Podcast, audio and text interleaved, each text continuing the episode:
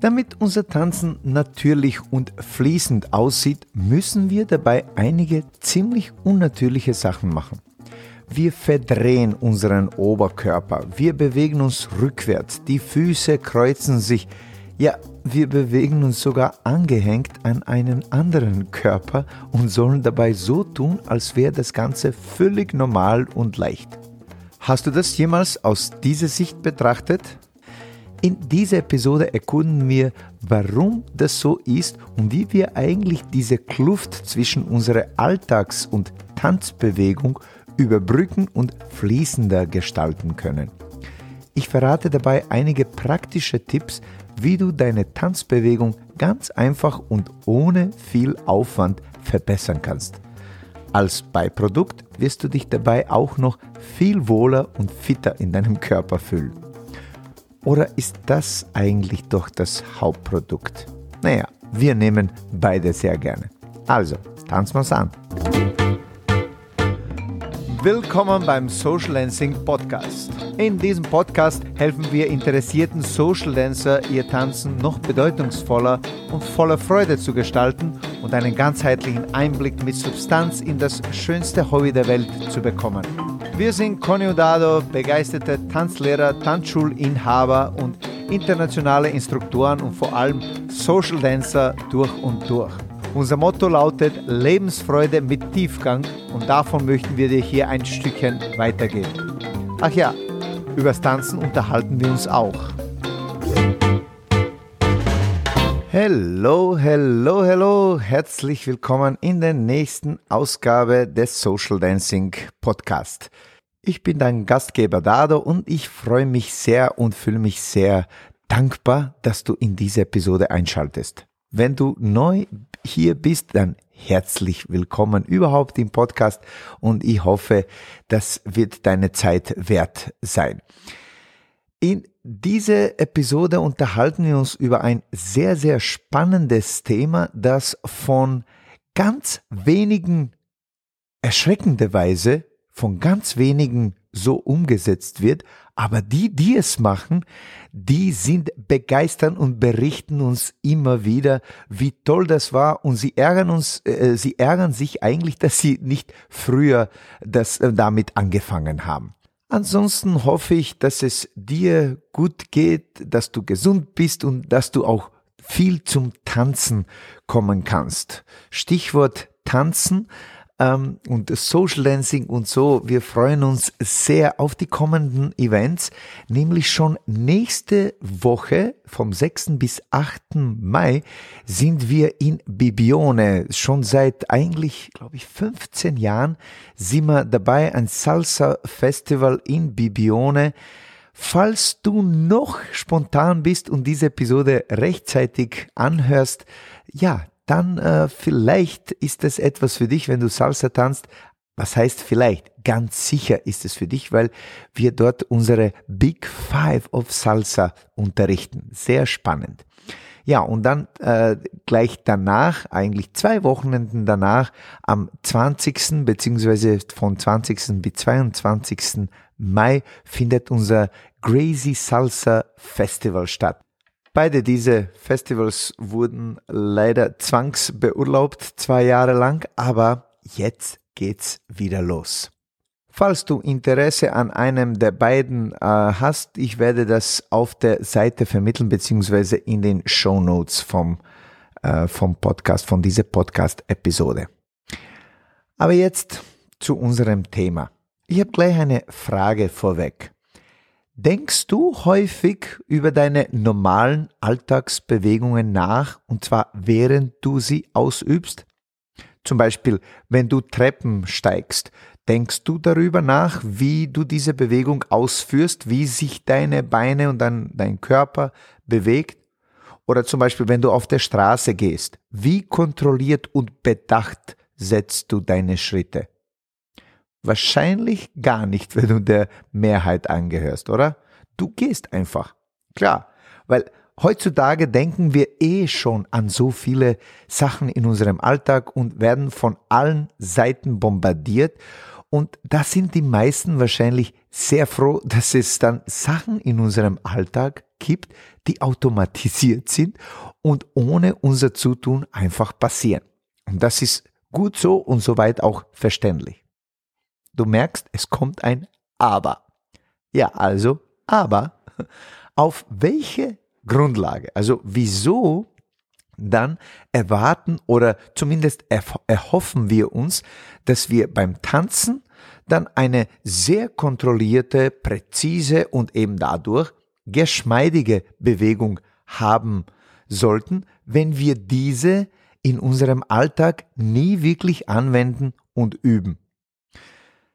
Sprich, wir wundern bzw. wir ärgern uns, dass wir beim Social Dancing dann wackeln, instabil sind und oder zum Beispiel eine steife Bewegung haben und und und. Aber woher sollen wir denn die Balance, die Präzision, diese Qualität, Substanz äh, beim Tanzen haben, wenn wir sie nie wirklich bewusst trainieren? Etwas, das die meisten beim Social Dancing unterschätzen, ist die Vielfalt der Aufgaben, die wir gleichzeitig auf der Tanzfläche bewältigen dürfen, beziehungsweise ja, schlussendlich auch wollen. Da ist eben das Timing, dann der Partner, der Partnerin, die Tanzfiguren und Moves, der Ausdruck, die Raumorientierung, das Licht, die Veränderungen dann in der Musik, die Veränderungen im Raum, die Veränderungen im Partner und seine Reaktionen, Reaktionen auf deine Bewegung, Bewegung des Partners und, und, und. So viele Sachen, auf die wir ja achten müssen, wollen, dürfen, wie auch immer. Und viele wissenschaftliche Studien haben es auch bestätigt. Nur was wir vorher automatisiert haben, können wir in einer Stresssituation auch abrufen. Und ja, Social Dancing zu Musik und mit dem Partner ist unter anderem auch eine Art leichte Stresssituation, in der wir eine gewisse Leistung abrufen wollen oder eben müssen manchmal. Die Wissenschaftler nennen diesen Zustand optimale Stresszustand. Eben, das ist ein Zustand, in dem wir uns am Rande unserer Komfortzone bewegen, aber es ist noch kontrolliert. Es gibt dann noch den kritischen Stresszustand, wenn wir gerade zum Beispiel im Fall sind und gerade dabei sind, uns zu verletzen. Ja, soweit hoffentlich kommt es nicht beim Tanzen. Also konkret, wenn du zum Beispiel in deinem Alltag eine eher verkrümmte Körperhaltung hast, wirst du sie höchstwahrscheinlich beim Tanzen auch haben. Das wird sich da und dort mehr oder noch viel mehr auswirken. Stichwort Drehungen. Wenn du deine Füße, sprich deine Beine jetzt im Allgemeinen, in deinem Alltag nicht gezielt trainierst und stärkst, wirkst, wirst du beim Tanzen kaum Kraft und Ausdauer haben, geschmeidige Schritte zu setzen. Denn ja, um geschmeidige Schritte zu setzen, brauchst du Kraft und Kontrolle in deiner Bewegung. Dadurch wird sich dann schlussendlich dein Körper eher steif und unkontrolliert von einem Fuß auf den anderen bewegen, auch in deinem Tanzen. Du kannst dann versuchen, eine bestimmte Bewegung dann hundertmal zu üben, wie zum Beispiel wenn du Tanzen übst oder im Tanzkurs, bis du halbwegs da durchkommst, aber das grundsätzliche Problem bleibt trotzdem, wenn du es nicht in der Essenz anpackst, wenn du nicht die allgemeine Qualität der Bewegung trainierst, sondern eben diesen einen spezifischen Move. Denn es wird sich klarerweise bei der nächsten Drehung wieder äußern, die du nicht hundertmal geübt hast. Also, du willst deine essentielle Skills verbessern damit die grundlegende Qualität deiner Bewegung besser wird. Du willst essentielle, grundlegende Skills verbessern, nicht nur spezifische Drehungen und Moves. Die Musik, sagen die Musiker, passiert zwischen den Noten. Und naja, umgelegt auf Tanz, Tanzen passiert eben zwischen den Schritten. Sprich, die Art und Weise, wie wir uns zwischen unseren Schritten bewegen, bestimmt auch das Gefühl, das Feeling, das wir beim Tanzen kreieren. Und wie ich es schon im ersten Satz im Intro diese Folge sagte, damit unser Tanzen natürlich und fließend aussieht und sich so anfühlt, müssen wir dabei komischerweise einige ziemlich unnatürliche Sachen machen. Unnatürlich im Sinne von eben nicht alltäglich. Unnatürlich im Sinne von nicht so, wie wir uns in unserem Alltag bewegen. Stichwort Oberkörperverdrehung. Das tun wir in unserem Alltag ganz, ganz selten. Wir gehen in unserem Alltag nicht rückwärts. Im Tanzen passiert es ganz, ganz oft. Oder achtest du doch in deinem Alltag bewusst auf deine Körperhaltung, beziehungsweise achtest du doch genau auf die Art und Weise, wie du dein Gewicht von einem auf den nächsten Fuß verlagerst, nächsten, also auf den anderen Fuß, oder achtest du immer, wie aufrecht du sitzt, die ganze Zeit und dauernd? Wenn ja, Gratulation du bist auf dem besten Weg, lange und gesund zu leben und dabei auch sehr gut zu tanzen. Wenn das doch nicht der Fall ist, dann, äh, ja, dann ist diese Episode sehr, sehr wichtig für dich. Und by the way, gleichzeitig ist es auch eine Erinnerung an mich selbst.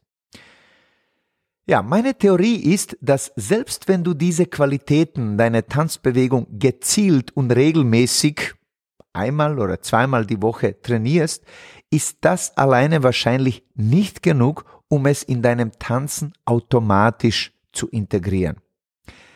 Keine Sorge, ich will dich da jetzt nicht enttäuschen. Ganz im Gegenteil, ich habe eine viel bessere und effizientere Alternative. Die Member unserer Social Dancing Academy wissen, was jetzt kommt. Baue Mikrodrills in deinen Alltag ein, statt oder zusätzlich zu diesen gezielten Übungseinheiten. Ich selbst mache auch nichts anderes. Ich da, tu dauernd kleine Mikrodrills in meinen Alltag ähm, einsetzen und einbauen und erinnere dauernd meinen Körper an gewisse Bewegungen, die ich gerne in meinem Tanzen sehen möchte. Speziell vor allem in letzter Zeit versuche ich das noch mehr auszuschöpfen, da ich die Wirkung dieser Mikroeinheiten sehr in, sowohl in meinem Körper, in meiner Fitness, aber auch in meine Tanzbewegung spüre. Und jetzt, was bedeutet das jetzt konkret, diese Mikroübungen oder Mikrodrills? Nehmen wir mal an, du willst deine Haltung bzw. deine Körperspannung beim Tanzen verbessern. Es ist, wie gesagt, ein Irrsinn aus meiner Sicht zu glauben, du könntest deine Körperhaltung während des Tanzens verbessern. Das funktioniert realistisch nicht. Du schaffst es vielleicht ein paar Sekunden daran zu denken und aber prompt werden deine Gedanken woanders hinfließen. Dein Fokus wird sich verlagern. Du wirst gleich drei, vier Sekunden später nicht mehr an deine Aufrichtung denken, wenn du zu den meisten gehörst. Also schlage ich dir vor, dass du die Aufrichtung zum Beispiel in deinem Alltag möglichst oft triggerst.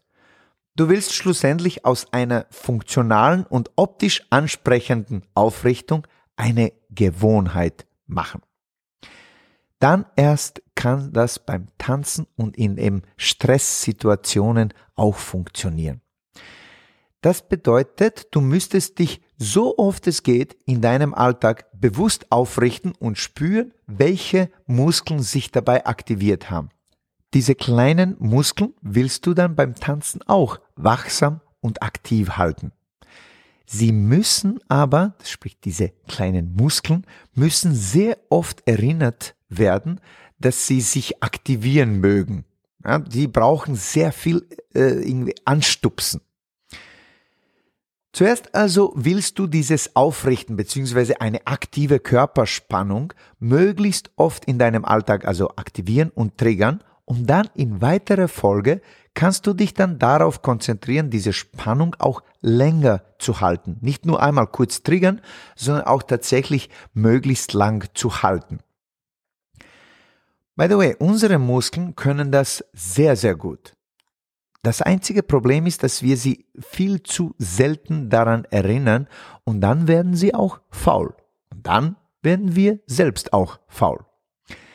Das Coole an diese an sich banalen Aufgabe ist, dass du dich in deinem Alltag viel, viel vitaler und fitter fühlen willst, wirst. Das bestätigen uns sehr viele Member unserer Social Lansing Academy, die zum Beispiel auch in unserem Mentoring-Programm immer wieder diese Intensives mitmachen, denn diese Intensives sind mit nichts anderem vollgefüllt als mit diesen vielen Mikro-Drills, weil es uns darum geht, dass man nicht ein Konzept nur versteht, sondern tatsächlich auch umsetzt und praktiziert und es dann hoffentlich auf der Tanzfläche dann in eine ja, leichten, aber doch Stresssituation abruft. Ja, nehmen wir ein weiteres Beispiel. Geschmeidige Bewegung und Gewichtsverlagerung. Ja, das ist eine essentielle, würde ich sagen, Tanzqualität, die in jedem Tanzstil erwünscht ist, oder? Dass wir uns geschmeidig und kontrolliert bewegen und Gewicht von einem Fuß auf den anderen verlagern. Aber nicht nur das, diese Qualität wird auch bei jedem einzelnen Schritt und bei jeder einzelnen Gewichtsverlagerung gebraucht. Nicht mehr, nicht weniger. Sprich, diese Qualität der Bewegung muss unbedingt automatisiert werden. Eine geschmeidige Bewegung passiert aber dann, wenn wir unsere Knie und Sprunggelenke deutlich mehr artikulieren, als wir das in unserem alltäglichen normalen Leben gehen, sprich Leben äh, und Laufen tun. Anders gesagt, du willst in deinem Alltag mit deinen Füßen möglichst viel abrollen. Das ist das, was du im Alltag normalerweise so ganz äh, extrem nicht machst, aber sowohl von der Ferse zum Ballen, aber als auch vom Ballen zu Ferse. Das heißt, möglichst bedacht und viel abrollen. Du willst auch noch zusätzlich deine Füße und Fußgelenke möglichst oft strecken und beugen. Sprich artikulieren. In unseren alltäglichen Bewegungen machen wir das gar nicht so viel, wie viel wir das in unserem Tanzen eigentlich, ja, brauchen und äh, wie, wie viel das in unserem Tanzen erwünscht und gebraucht wird. Erst wenn sich diese starke Artikulation der unserer Gelenke, jetzt in dem Fall Sprunggelenke und Knie, erst wenn sie das natürlich anfühlt und so ganz normal, dann haben wir eine Chance, dass sie auch in unserem Tanzen stattfindet. Es ist also ganz einfach. Im Alltag integrieren, im Tanzen abrufen. Bang. Leider aber machen das, wie ich schon am Anfang gesagt habe, nur ein paar Prozent alle Tänzer und Tänzerinnen in ihrem Alltag. Aber ein deutlich höherer Prozentsatz macht es von den Mitgliedern unserer Academy mit sehr viel Freude mittlerweile. Diese Woche, äh, by the way, habe ich einen Einzelcall mit einem äh, sehr lieben Pärchen aus der Schweiz gehabt. Hallo Hanna und hallo Urs, by the way, die mir bestätigt haben, wie toll es sich ihre Tanzbewegung und überhaupt eigentlich ihr Körper äh, anfühlt, seitdem sie in der Academy mitmachen und seitdem sie eben auch diese Mikrodrills in ihren Alltag einbauen. Aber eines vorweg. Ich möchte dich nicht unbedingt jetzt mit dieser Episode in unsere Academy locken, ja, dass du Mitglied wirst. Naja, vielleicht ein bisschen. Aber Spaß beiseite, zusammenfassen. Ich möchte dich viel mehr daran erinnern, dass du so viel mehr für deine Vitalität und deine Tanzbewegung erreichen kannst ohne dabei so viel Aufwand betreiben zu müssen. Ist das nicht toll? Sprich, mit wenig Aufwand sehr viel Wirkung kannst du erzeugen. Und wenn du aus diesem kleinen, aber häufigen, idealerweise täglichen Aufwand eine Gewohnheit machst, dann fühlt sich das gar nicht mehr nach Aufwand an. Es fühlt sich einfach nur gut an. Ja, weil es unserem Körper unserem Geist und unserem Tanzen gut tut. Bang! Und by the way, wenn du wissen willst, wie du daraus eine Gewohnheit machen kannst, Wir haben, äh, beziehungsweise ich habe eine dreiteilige Podcast-Serie ähm, aufgenommen. Das sind die Episoden 3, 4 und 25, wenn ich mich nicht irre, mit dem Titel Anleitung zum perfekten Tanzgefühl. Puh, dreiteilig die beste wahrscheinlich Investition in deine Tanzskills. Aber ich möchte jetzt zum Schluss die Essenz dieser Episode noch einmal in zwei Punkten aufgeteilt zusammenfassen. Punkt eins: Der Schlüssel, vom der erste Schlüssel, wir haben zwei Punkte, liegt darin, dass du dir in deinem Alltag möglichst oft bewusst wirst, wie du gewisse Alltagsbewegungen machst und sie dann eventuell korrigierst, wie zum Beispiel eine schlappe Körperhaltung mit etwas mehr Tonus und Aufrichtung korrigieren und dann versuchen zu halten. Oder wenn du zum Beispiel in der Küche stehst und dich ein Meter in Richtung Kühlschrank bewegen willst. Naja, anstatt dich alltagseffizient, also irgendwie, zu bewegen, versuche eine bedachte tänzerische Gewichtsverlagerung und Schrittansatz zu gestalten und eben einen Schritt mit möglichst viel Abrollwirkung in deinem Fuß und Fußgelenk zu setzen. Mit anderen Worten, du willst dich zum Kühlschrank tänzerisch und präzise bewegen. Statt dich einfach mit zwei Beinen irgendwie zu bewegen, versuche aus deinen Beinen ein Receiving und ein Sending Leg zu machen. Und wenn du dann schon beim Kühlschrank bist und ihn öffnen willst, versuche beim Öffnen deinen Rumpf und auch noch deine Beine zu aktivieren, statt einfach mit dem Arm die Tür aufzureißen. Die Connection zu deinem Partner lässt grüßen. Also, je öfter du diese Art der Bewegungen in deinem Alltag wiederholst, desto natürlicher wird diese bedachte Art äh, der Bewegung für deinen Körper werden und desto eher wird diese bedachte und kontrollierte Art, ja, wird sie in deinem Tanzen auch integriert werden. Ganz einfach. Also, nochmal Punkt eins: in deinem Alltag möglichst bewusste Bewegung betreiben. Und Punkt zwei: wenn du das ein Stück weiter dann bringen willst, dann kannst du super kurze und super einfache kleine Tanzübungen, also Mikrodrills in deinem Alltag einbauen. Was bedeutet super kurz? Naja, 30 Sekunden bis 5 Minuten. Reicht, nicht mehr.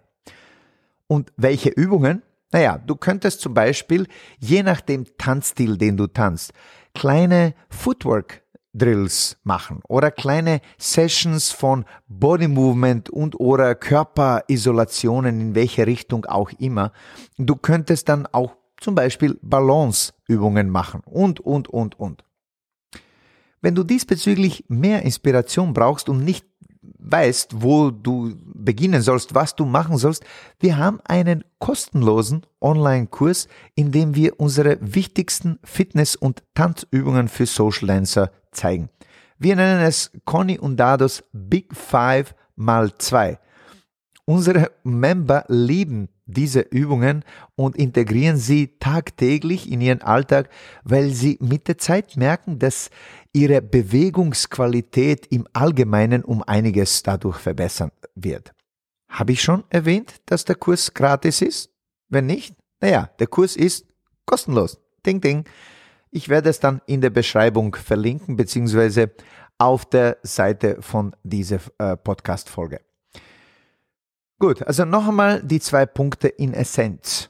Punkt 1. Normale Alltagsbewegungen, also stehen, laufen, Treppen, steigen und Co. bewusst und gesteuert ausführen für mehr Körper- und Bewegungswahrnehmung in unserem Alltag. Und Punkt 2. Mikroübungen über den Tag verteilt in deinen Alltag einbauen und zu Normalität werden lassen. Überlege mal eines noch jetzt zum wirklich zum Schluss. Wie oft kannst du realistisch gesehen in der Woche einen Tanzkurs oder einen Workshop besuchen? Die Zahl wird höchstwahrscheinlich einstellig werden, oder? Und wie oft kannst du auf der anderen Seite an einem einzigen Tag eine simple Alltagsbewegung bewusst und bedacht ausführen? Ich würde sagen, mehrere hundert Mal, wenn nicht öfter, an einem einzigen Tag. Also siehst du da die Relation? Es ist eigentlich ein No-Brainer. Und das kostet dich, by the way, nichts. Und nicht nur deswegen ist es die beste Investition in deine körperliche und ich würde sagen auch geistige Vitalität und klarerweise auch deine Tanze, tänzerische Weiterentwicklung. Naja, lass mich bitte wissen, wenn du das ausprobiert hast und sag mir auch, wie sich dein Alltag, vielleicht sogar dein Tanzen und dein Leben aufgrund dessen verändert hat. Ich würde es sehr gerne wissen, beziehungsweise auch mit dir darüber in den Kommentaren debattieren, diskutieren. Ich wünsche dir einen schönen Tanzalltag und alles Liebe bis zum nächsten Mal. Ciao, ciao.